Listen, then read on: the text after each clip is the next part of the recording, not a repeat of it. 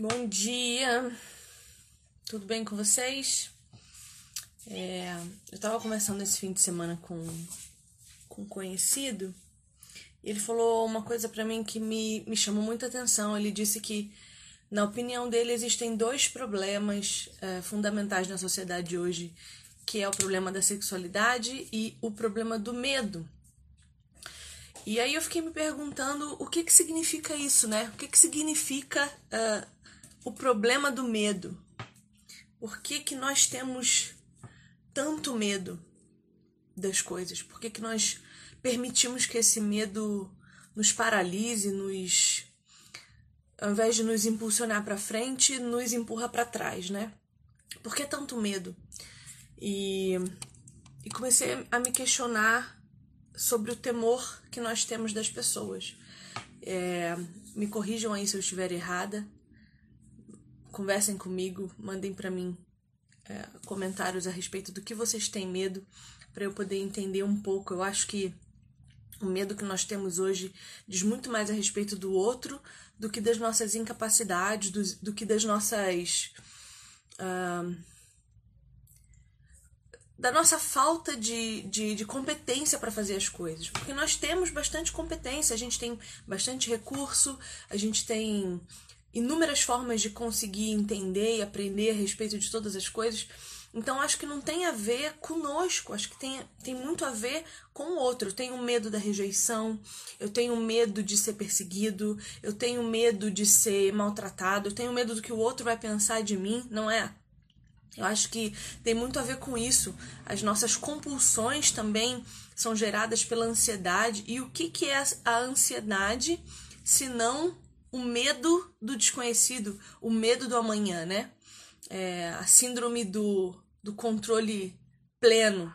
A gente precisa ter controle de todas as coisas, senão a gente não consegue viver em paz. E, e isso é uma loucura. Eu acho que a Bíblia diz que a mensagem do Evangelho é uma loucura, mas eu acho que muito mais loucura do que o Evangelho é essa nossa necessidade de controlar todas as coisas. Da onde veio isso? Por que, que a gente acredita insanamente que a gente pode controlar alguma coisa? A gente não controla nenhuma arvrinha que a gente planta no quintal. Esses dias a gente plantou uma árvore aqui na, na frente de casa, na calçada. A árvore secou e morreu e eu não sei porquê. Então, se eu não posso controlar nem aquilo que eu mesma faço, que dirá controlar todas as coisas à minha volta.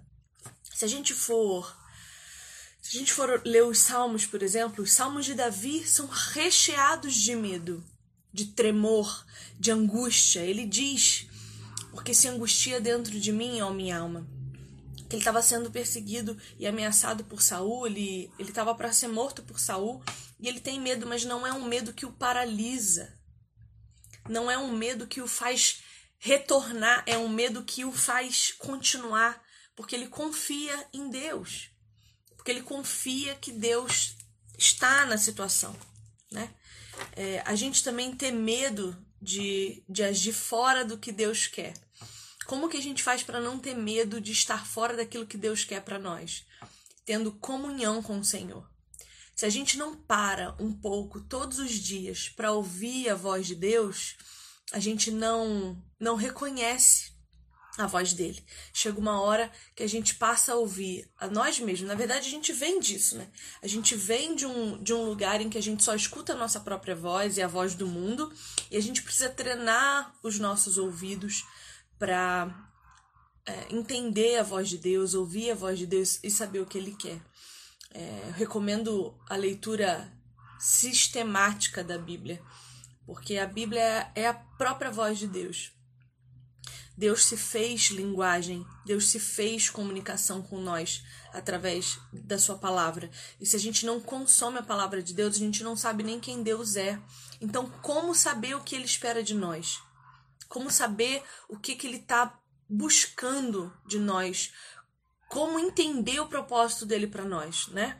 Acho que a primeira coisa que a gente precisa saber é que o nosso principal propósito é adorar a Deus e adorar a Deus com o nosso próprio corpo, com o nosso entendimento, com o nosso pensamento e com a nossa boca, né? A Mari tá falando, a partir dessa busca desenfreada por ter o controle, acabamos não executando a fé prática. Porque quando confiamos, descansamos e sabemos que não está sobre o nosso controle, mas sobre o controle dele. Exatamente. Isso é descansar no Senhor. Descansar em Deus é crer que é Deus que vai fazer todas as coisas. Bom, a, a Bíblia fala para nós o seguinte versículo, que na verdade era, era esse versículo que eu queria chegar. Diz o seguinte, ó, tá em Romanos 10, de 8 a 12, vai dizer o seguinte: A palavra está junto de ti, na tua boca e no teu coração. Esta é a palavra da fé que pregamos, a saber, se com a tua boca confessares ao Senhor Jesus e em teu coração creres que Deus o ressuscitou dentre os mortos, serás salvo, visto que com o coração se crê para a justiça e com a boca se faz confissão para a salvação. Por que que aqui um, esses versículos dizem para nós confessarmos com a nossa boca? Porque a nossa palavra é muito importante.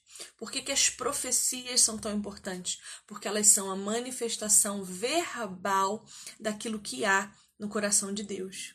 Quando a gente busca aproximar o nosso coração ao coração do Senhor, a nossa boca começa a falar daquilo que há no coração dele. Então, se você tem um sonho, sonhar não é pecado. Pecado é não ter fé que ele vai se realizar. Então, se você tem um sonho, proclame esse sonho. Proclame, você vai conseguir. Proclame. No começo desse ano, eu falei para o meu marido, falei, olha, esse ano vai ser um ano de grandes mudanças na nossa vida. Você se prepara porque as coisas vão acontecer. E as coisas estão acontecendo. Porque Deus age a partir das nossas decisões. Deus não é um Deus invasivo. O Senhor Jesus, ele não é é, intruso, ele não faz as coisas é, contra a nossa vontade, ele não nos obriga a nada, ele nos dá liberdade. Jesus é liberdade. Então ele age a partir das nossas decisões. Tava conversando com uma menina esses dias, ela tem medo até de sair de casa. Falei para ela: decida sair. Decida e confie que Deus vai te colocar um caminho adiante. Use as suas redes sociais para proclamar a palavra de Deus e a palavra voltará para você cheia. Nenhuma palavra que sai da boca de Deus volta vazia. Nenhuma. Ó, a Grazi está falando aqui, ó. Quando não confiamos, mostramos que não o conhecemos. Dizemos que amamos Deus, amamos Jesus, mas será que amamos mesmo? Quando buscamos, o conhecemos e o amamos. Eu eu, eu sempre digo isso, assim. O meu processo de conversão foi um processo extremamente racional. Porque é, eu dizia que eu não, eu, eu não posso proclamar amor a alguém que eu não conheço. Eu não tenho como acabar de conhecer você, por exemplo, e dizer que te amo. É, eu posso demonstrar o amor de Cristo a você, mas dizer que te amo eu não tenho como, porque eu não te conheço. Então, para eu dizer que amo Deus, para eu dizer que amo Jesus, eu preciso conhecer. E só tem um jeito de conhecê-los através da palavra dele. Né? A gente conhece Deus no, no Antigo Testamento, a gente vai conhecer quem é Deus, a sua justiça, a sua verdade. A gente vai ver que o tempo todo ele aponta para Jesus. Aí no Novo Testamento vem Jesus se faz carne. A gente conhece o caráter de Deus através do caráter de Cristo. Então a gente precisa conhecer, né? Quando a gente lê a Bíblia, quando a gente ora, quando a gente ora, então Deus se mostra para nós de uma maneira fantástica.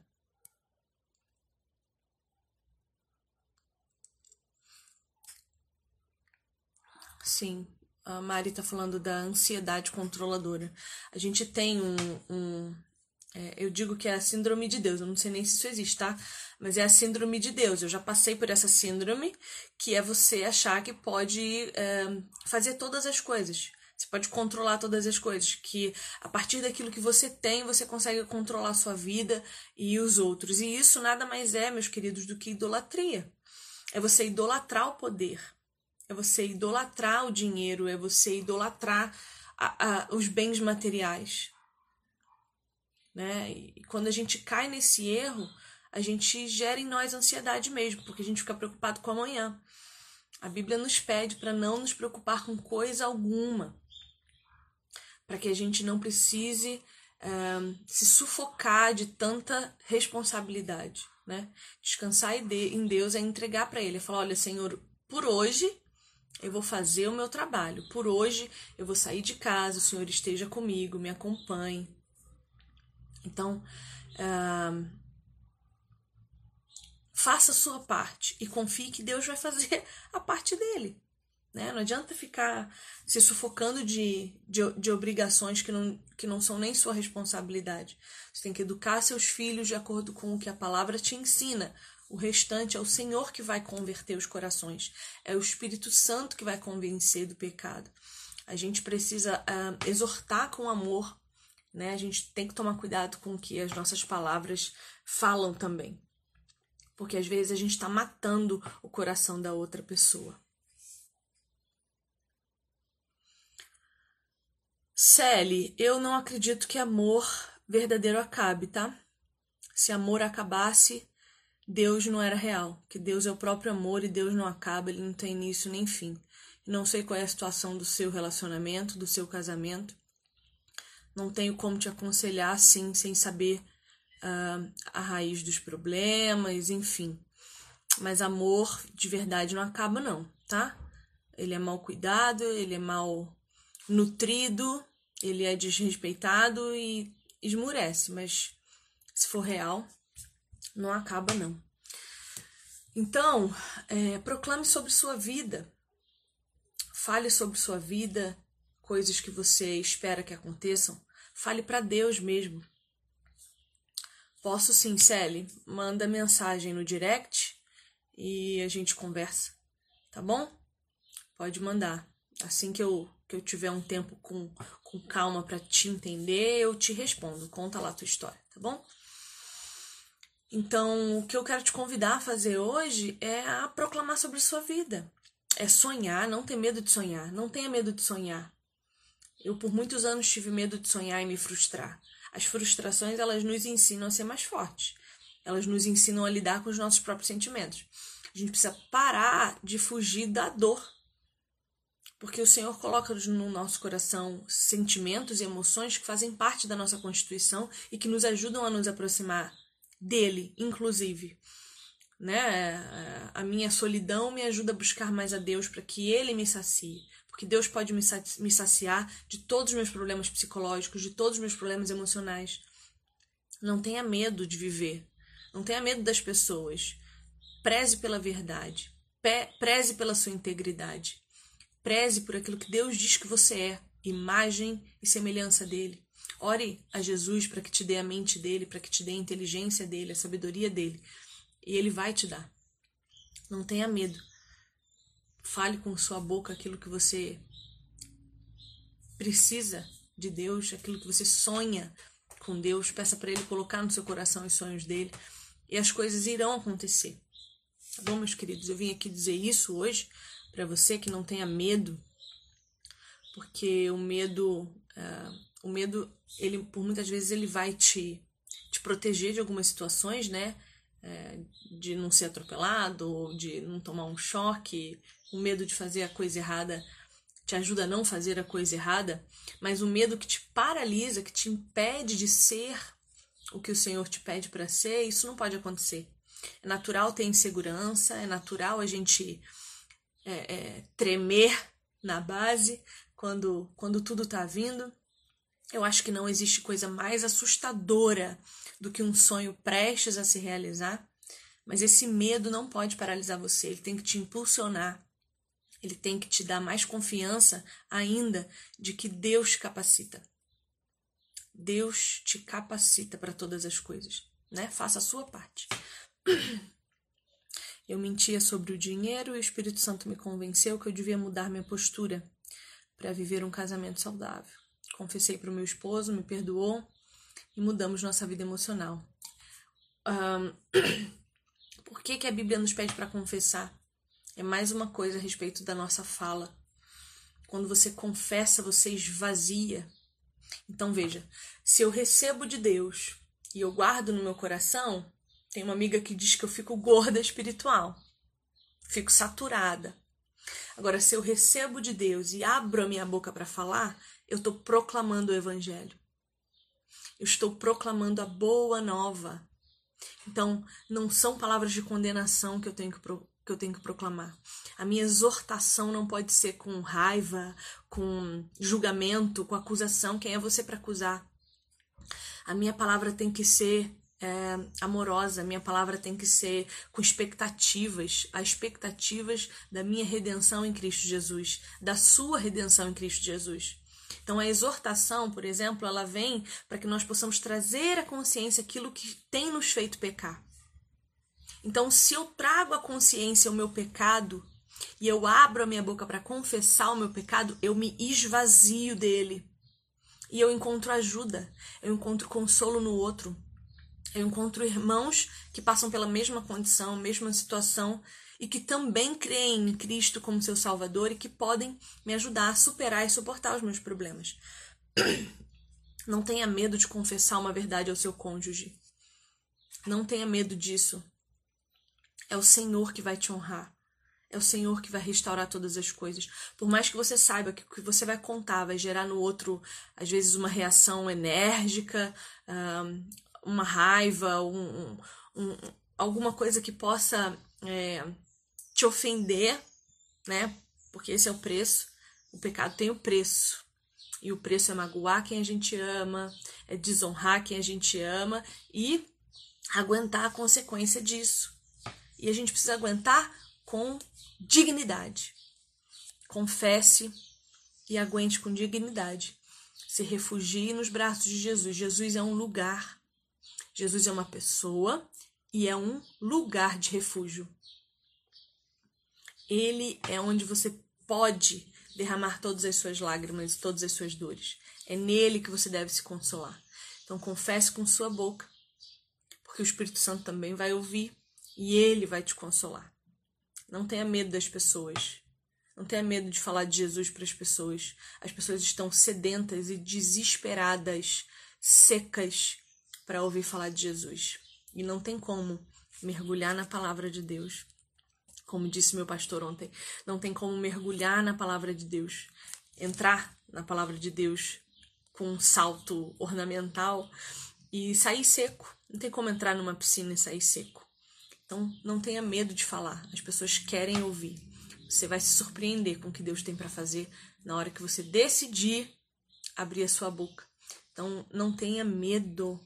Deus é contigo, Ele é o Senhor dos exércitos e Ele afirma na palavra dele que é Ele que luta as suas batalhas com você. É Ele que vence as guerras para você. Então não permita que o medo te paralise, ok? Estamos juntos nessa luta, estamos juntos em nome de Jesus. É, eu espero que essa palavra venha te edificar. Estava na minha cabeça me incomodando desde sábado, quando eu conversei com esse meu amigo.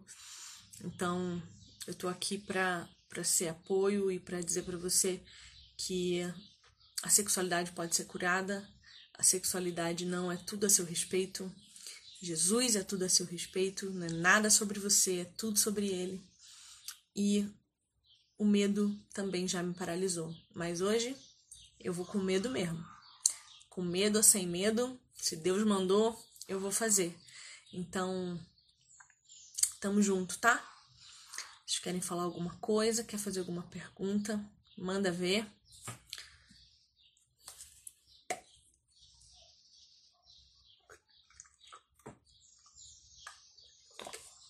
A nossa esperança está em Cristo.